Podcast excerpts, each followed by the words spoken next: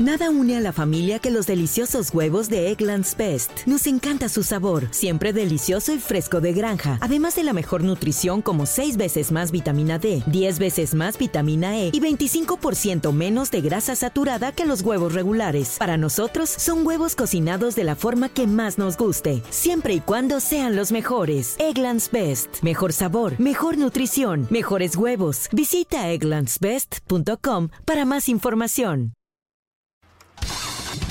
Vamos con Toño, una experiencia inmersiva de lo que está ahí, pero nadie ve.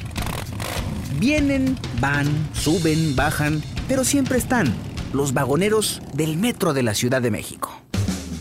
Y después de muchos meses, al fin llegó. El metro, su realidad, la realidad que cada usuario, más de 5 millones, vive todos los días. Ya no es como antes, como cuando bastaba compararse un poco más temprano para poder viajar sin ser aplastado o a veces hasta sentado. Ahora casi todos los horarios de casi todas las líneas, especialmente algunas estaciones, son horas pico. Y en ese escenario hay personajes de todo tipo, desde los usuarios hasta los trabajadores del metro, los que son oficiales y los que no, los vagoneros y los que tienen entre sus filas a los pasilleros. Además de todo ello están los policías, los indigentes que se convierten en usuarios y finalmente los grupos delictivos que operan de una manera organizada, calculada para más de 5 millones de personas no es raro escuchar las historias de lo que pasa todos los días en un medio de transporte en el más importante de la Ciudad de México, porque tiene la extensión más larga y por la cantidad de kilómetros que ello implica, porque para quienes no lo sepan, con 5 pesos se puede estar en un mismo día en Tláhuac o en Observatorio o en Cuatro Caminos o en Los Indios Verdes o tal vez en Ciudad Universitaria. Quienes jamás en su vida han subido al metro de la capital del país deben saber que con el paso de los años, aunque funciona, el metro se vuelve cada día más estrecho. Le entra más agua cuando llueve y los trenes se descomponen frecuentemente. Todos los directores del metro y los jefes de gobierno nos hablan de que mantener el metro cuesta muchos millones de pesos y que se necesitan recursos del gobierno federal, o que este año o que el otro y que no alcanzó y que para ampliar el metro, aunque valdría la pena preguntar, ¿Para qué quieren ampliar el medio de transporte si con lo que tenemos no han logrado que quepamos en un día de trabajo normal a las 7 de la mañana, en Pantitlán por ejemplo, o en Pino Suárez o en Indios Verdes? Es más, la UNAM ya tuvo que echarles la mano al gobierno con la creación de estrategias para que quepamos y en todo caso, lo que hicieron fue apostar por la civilidad de los usuarios. ¿Cómo lo hicieron? Colocando líneas en algunas estaciones. Haz de cuenta que son fichas que se colocan en los costados de las puertas de cada uno de los vagones y la idea es que las personas se vayan formando y que no se muevan hasta que quienes van bajando lo hagan rápidamente. Pero resulta que mientras los que están afuera esperando, los que están adentro no terminan de empujarse para salir disparados como tapón de sidra. Y de repente ya está sonando ese aviso de que las puertas se van a cerrar y es cuando por dentro, en tus adentros, empiezas a gritar, aguanten, aguanten, aguántenme. Y los que están atrás de ti empiezan a empujar y te tienes que poner las pilas y en cosa de segundos, porque si no, el que ya salió de la fila, el que se la quiere rifar, y el que ya no va a poder entrar vas a ser tú. No manches. Es que no terminan de salir cuando ya está el aviso de que van a cerrar las puertas. Y entonces literalmente, y ya valió el orden porque o entras o te dejas llevar por la marea de quienes desde atrás empujan y empujan y empujan hasta que por las orillas empiezan a entrar aquellos que lo logran. Uf, fue una competencia contra todo el mundo, encerrado en un vagón del metro de la Ciudad de México. Pero no es una escena aislada es una escena que generalmente se veía en estaciones donde se transborda o donde se puede abordar una línea para subir otra. Pero esto ahora sucede casi a cualquier hora. Incluso ya tuvieron que dividir los espacios. En algunos vagones van solo las mujeres, que la neta, a veces son hasta más rudas que los hombres. Entonces, ¿para qué ampliar el metro si no podemos con el que ya tenemos? Y no te confundas, porque luego, luego pones cara de que, ay, este hijo de su madre, no quiere que crezca el metro y no, no es así. Lo que pasa es que sería útil que pudiéramos subir cuando requerimos el transporte y que conste que no estoy diciendo que todo mundo deba ir sentado, ni con amplias comodidades. Simplemente entrar sin empujar o que te estén empujando o apretujando o agarrándote tus cositas porque no falta el gandalla o la gandalla que se aprovechan de las circunstancias. Aunque no nada más están los que te agarran tus cositas, también están los que llevan monederos, teléfonos celulares, carteras o lo que puedan. Pero tranquilos, un poco más adelante les platico la forma en que nos explicaron y vimos actúan hombres y mujeres que son parte de la delincuencia. Ahora quiero pedirles que pongan el ojo en uno de los personajes, en el que representa para los usuarios y sobre todo para las autoridades algo muy especial. Les llaman los vagoneros.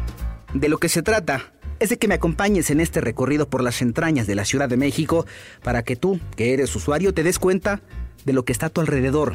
Y tú que jamás has utilizado el metro, conozcas un poco más de lo que la mitad de los capitalinos, los más valientes, incluso visitantes del Estado de México, viven todos los días. Pero también para ellos, sí, para ellos quienes toman decisiones y que se esmeran en justificar que lo que pasa es clásico. Dicen así, eso sucede en todas las ciudades importantes del mundo. O sabemos que hay retos, pero todos los días trabajamos para dar un buen servicio.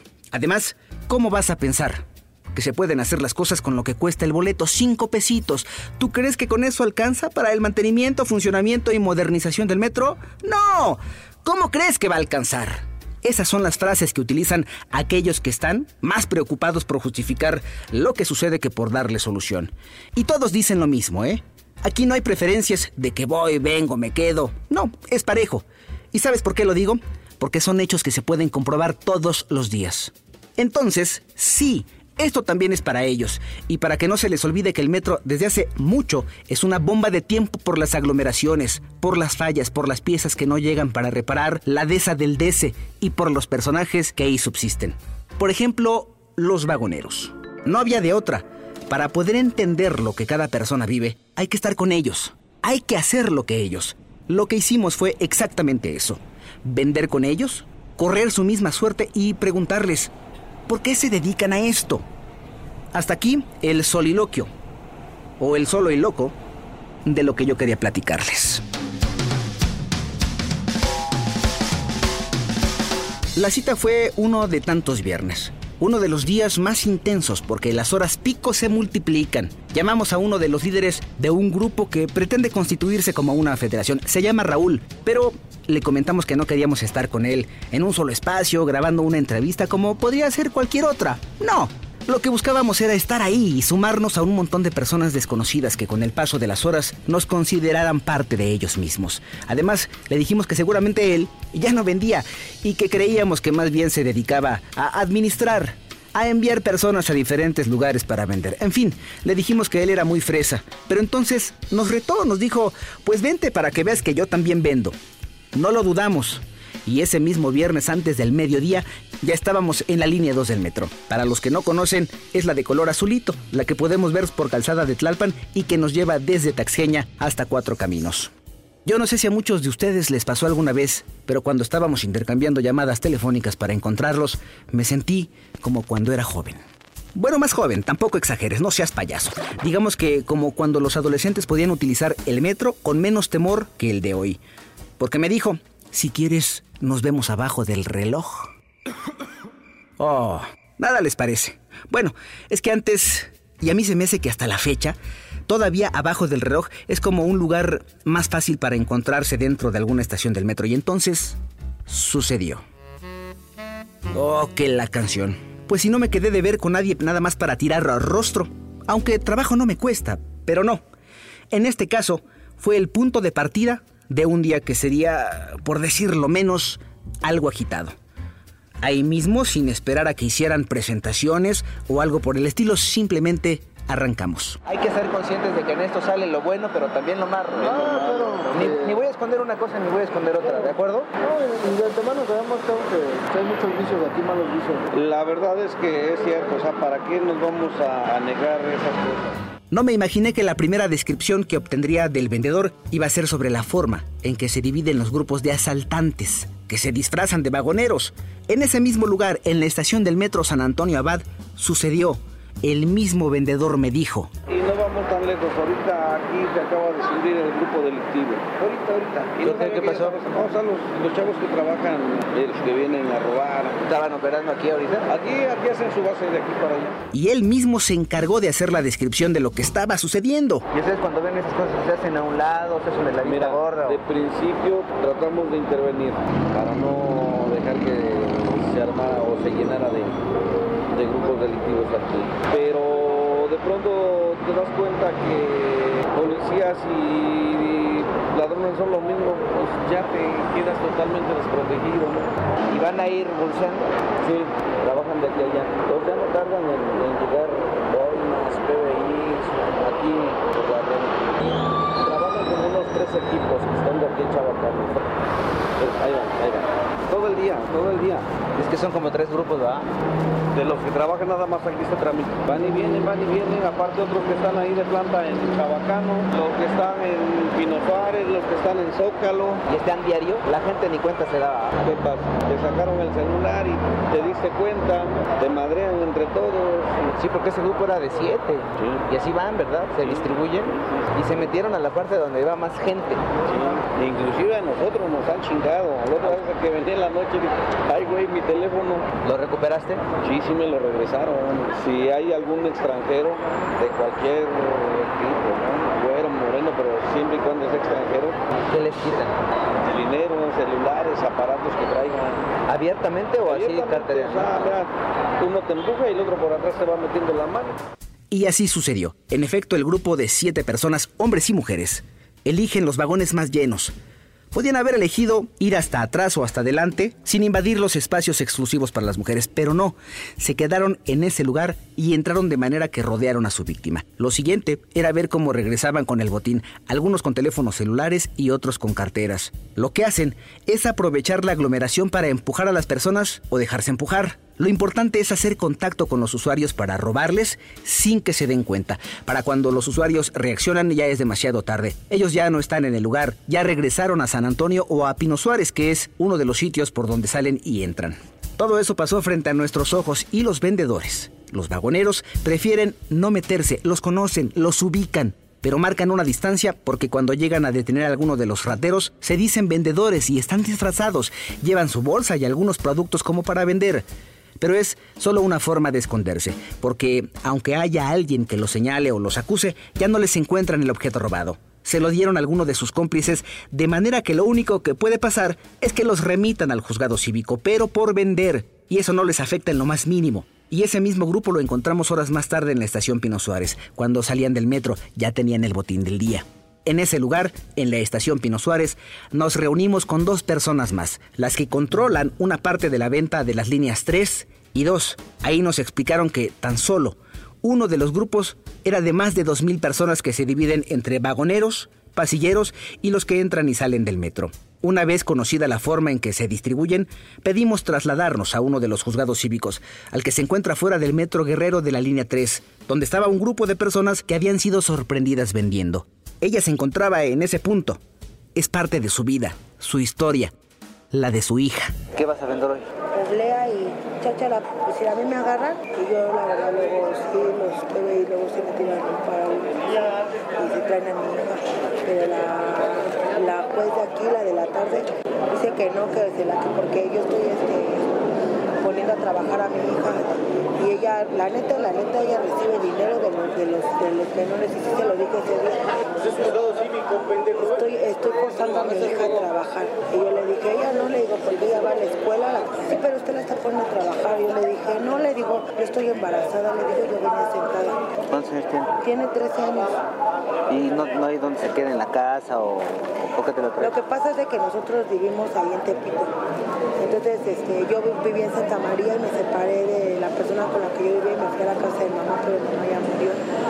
Y mi mamá este, que pues, nos dejó la casa, pero en el tiempo que yo me fui, cinco años, mi hermana se fue a instalar esa casa con su marido drogadicto. Y pues luego él está solo con sus hijos y pues mi hija ahí no tenemos, yo no tengo una protección para dejarla en mi casa y la necesidad pues me tiene que ayudar a vender. Mejor me la traigo y aquí me ayuda a vender. Y la tarea y todo lo demás. Ah, eso también la hace, sobre la marcha. Sí, ella me ayuda un rato, haga de cuenta. Ahorita vamos, comemos, ella sale a las 2 de la tarde, comemos y a las 3 de la tarde ya nos metemos a trabajar y ya este, ella ya a las 5 de la tarde ya, te, ya me acaba de ayudar y ya se pone a hacer la tarea ella. Oye, China, ¿no hay otra cosa en que chambear menos arriesgado? Pues, sí, yo estuve trabajando mucho tiempo de muchos lados de seguridad, estuve trabajando, pero la verdad, pues son 3 mil pesos a la quincena y no se puede, la verdad no alcanza. ¿Y con esto? Pues con esto la verdad no le voy a decir gano las millonadas, pero pues sí me ayuda a no tener este un horario fijo, me ayuda a trabajar cuando yo quiero y pues, sí sé que es arriesgado, pero pues, Pero luego les han tocado bronca. así nos ponemos, sí, la verdad sí nos arriesgamos porque sí nos arriesgamos, pero así como nos tratan ellos, nosotros nos tratamos porque hay veces que nosotros como vendedores agarramos la onda que es su trabajo de ellos, pero ellos nos agreden a nosotros primero y no es justo que a los rateros, la verdad los rateros no les hacen nada, pagan o, o se mochan y ya los dejan ir y a nosotros andamos trabajando honradamente. Yo la verdad sí anduve vendiendo disco hace mucho tiempo y pues, la verdad sí, aparte que está muy pesada la bocina, sí te arriesgas, pero es que es la necesidad o Heredar, por llamarlo así, el negocio a ti. no, a mi hija no le gusta trabajar, a mi, hija- a mi hija le gusta estudiar, ella prefiere estudiar que venir a trabajar. ¿Qué necesitarías tú, junto con tu hija, claro, para decidir dejar de vender el metro? Yo necesitaría tener un trabajo donde yo tenga la oportunidad de poder ver a mi hija y ahorita a mi bebé. Ese día no quisieron darnos mercancía para vender. Dijeron que primero iban a esperar a ver cómo se daban las cosas. Así es que, si no iba a hacer con ellos, tendría que ser sin ellos. Decidimos irnos por la libre. Ahora veremos qué tan fácil o difícil es vender en el metro de la capital del país. En la vida del metro, especialmente el que existe en la Ciudad de México, no solo hay trabajadores y usuarios, también hay otros dos personajes, los vendedores, a los que les llaman vagoneros, y los policías, que además de ser los responsables de la seguridad, también están ahí como dedicatoria contra los propios vagoneros. Por eso fuimos a entrevistar a quien se encargaba de la seguridad en toda la red del metro. Se llama Enrique Sánchez Altamirano y se desempeñaba como gerente de seguridad institucional del metro. Se ha mantenido, no ha proliferado, pero sí ha tenido una, una recurrencia. Mensualmente tenemos aproximadamente 4.500 remisiones ante justicia cívica, lo que representa en promedio 150 remisiones diarias. No tenemos un censo, no te puedo decir que tengamos un censo porque es tanto como admitir el hecho de que hay organizaciones, pues son generaciones. Les es más redituable estar a bordo de los trenes. Es un tema también de justicia cívica. Se llevan a cabo 150 remisiones en los distintos juzgados cívicos. Llegan, pagan una multa aproximada de 80 pesos y salen casi de manera inmediata. Es más tardado el llenado del formato del que te otorga ahí para la remisión que en que ellos salen. Por eso han fracasado esos programas, los programas para intentar regularizarlos, capacitarlos y darles un empleo formal. Por eso, porque es más redituable para ellos estar en los vagones o porque Definitivamente. El problema con ellos fundamentalmente es de que es, es una causa de molestia. Con los vagoneros, pues es un, un asunto de que ellos ya saben que si se les detecta en flagrancia, en el momento de estar arengando su, ofertando, mejor dicho, su producto, saben perfectamente bien que serán remitidos.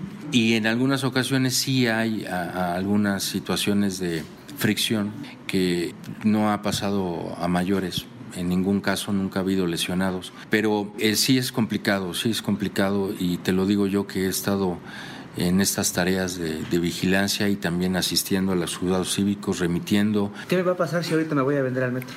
que te van a remitir. O sea, ¿me va a detener la policía o me van a atorar los vagoneros? ¿Puedo llegar yo por mutuo propio a ponerme a vender? Pues fíjate que es buena pregunta. Aquí grabando quiero comprometerte, si me dejas comprometerte. ¿Por qué no lo hacemos? ¿Por qué no hacemos el experimento? Hagamos el experimento. ¿Cómo ves? Tú dime. Yo tengo la disposición. Para meterte a vender. Nosotros, nosotros queremos, queremos saber qué pasa. Metámonos a vender. ¿Qué pasa si me voy a vender ahorita? Yo traigo mi bolsa ahorita aquí, voy a comprar unas obleas. Me voy a poner a vender a ver qué pasa. ¿Me acompañas? Vamos. Luego de aceptar el reto de experimentar personalmente lo que implica vender en el metro sin la protección de los vagoneros ni de las autoridades de las oficinas, pasamos a los vagones. Antes se compró la mercancía.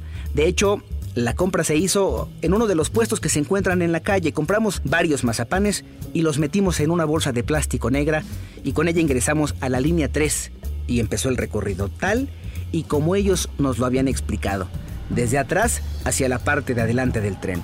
Había tres probabilidades. Una que nos detuviera la policía, otra que nos interceptaran los propios vagoneros, que al desconocernos reclamaran el espacio que por décadas ha sido de ellos, o que simplemente saliéramos del metro con el producto de la venta y con la prueba de que en ese medio de transporte las personas buenas o malas pueden hacer lo que se les pegue la gana.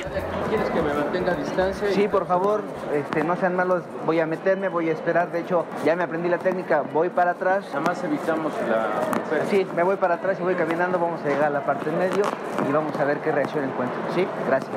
En este momento vamos a iniciar el recorrido, pero vendiendo. Ya no vamos con vagoneros, ya no está con nosotros la autoridad y nos vamos a poner a vender mazapanes, dos mazapanes por 10 pesos. Como una oferta, como una promoción, le vengo entregando mazapán a 5 pesos, 5 pesos el mazapán, mazapán 5 pesos, mazapán 5 pesos el mazapán, mazapán 5 pesos, 5 pesos mazapán, es el mazapán de 5 pesos. Todo iba bien, porque los mazapanes de A5 y de A3 sí llamaron la atención de los usuarios que empezaron a comprarlos. En esos momentos observamos que éramos vigilados por personal de seguridad del metro, pero también ya nos habían detectado los vagoneros, que al notar nuestra presencia cuando gritábamos, se callaban, observaban y se nos quedaban viendo, pero de momento no hicieron nada. Suponemos que por el desconcierto de saber quién era ese fulano que invadía sus áreas de trabajo. Vendimos casi todos los mazapanes durante la primera vuelta que nos llevó del centro al sur de la Ciudad de México, viajando por las entrañas de la urbe de hierro.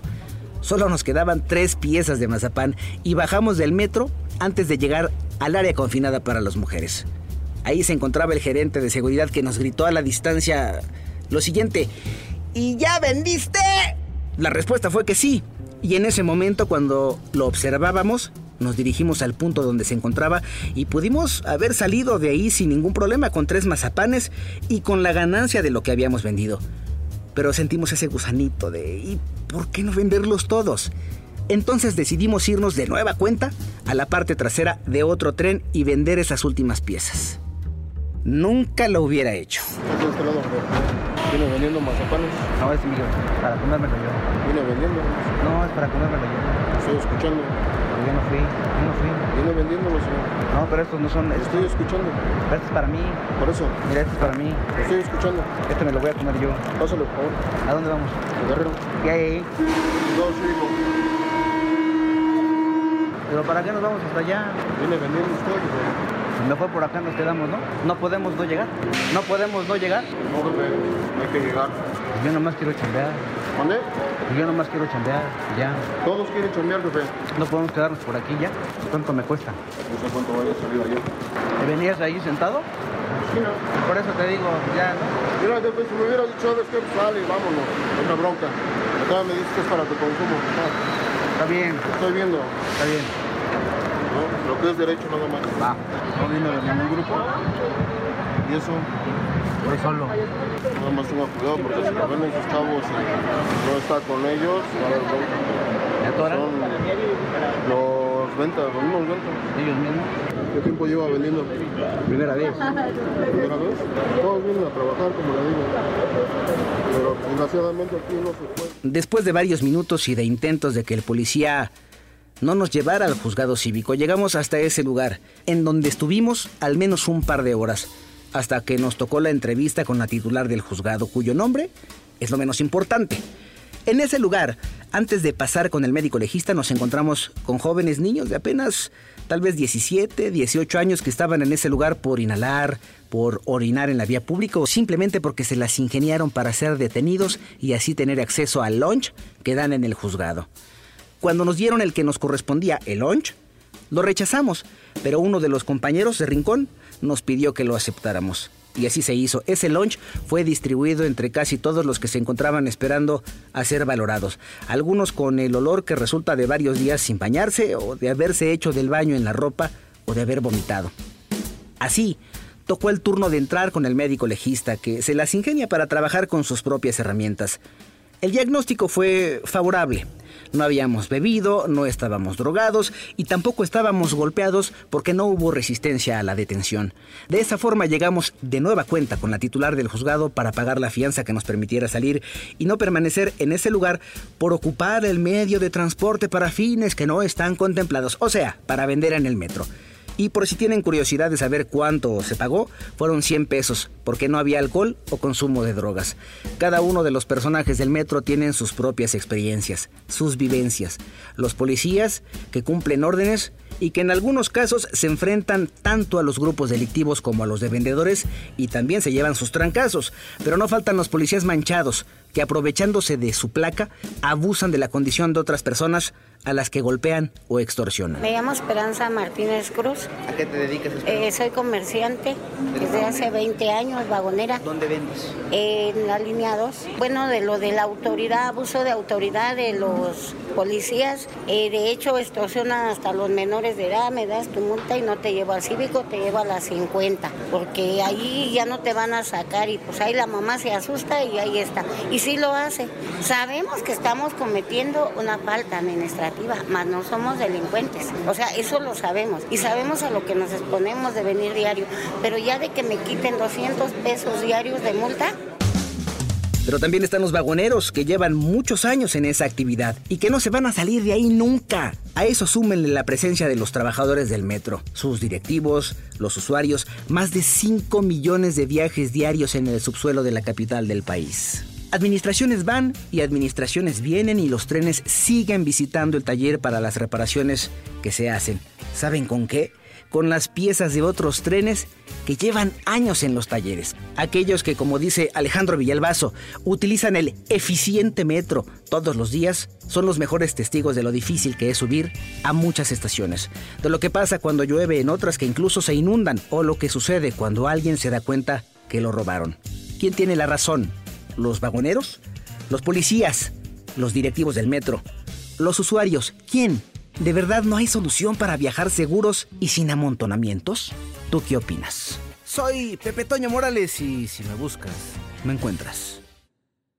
Nada une más a la familia que los deliciosos huevos de Eggland's Best. Nos encanta su sabor, siempre delicioso y fresco de granja, además de la mejor nutrición, como 6 veces más vitamina D, 10 veces más vitamina E y 25% menos de grasa saturada que los huevos regulares. Con Eggland's Best puedes estar segura de que estás obteniendo lo mejor. Eggland's Best, mejor sabor, mejor nutrición mejores huevos. Visita eclanspest.com para más información.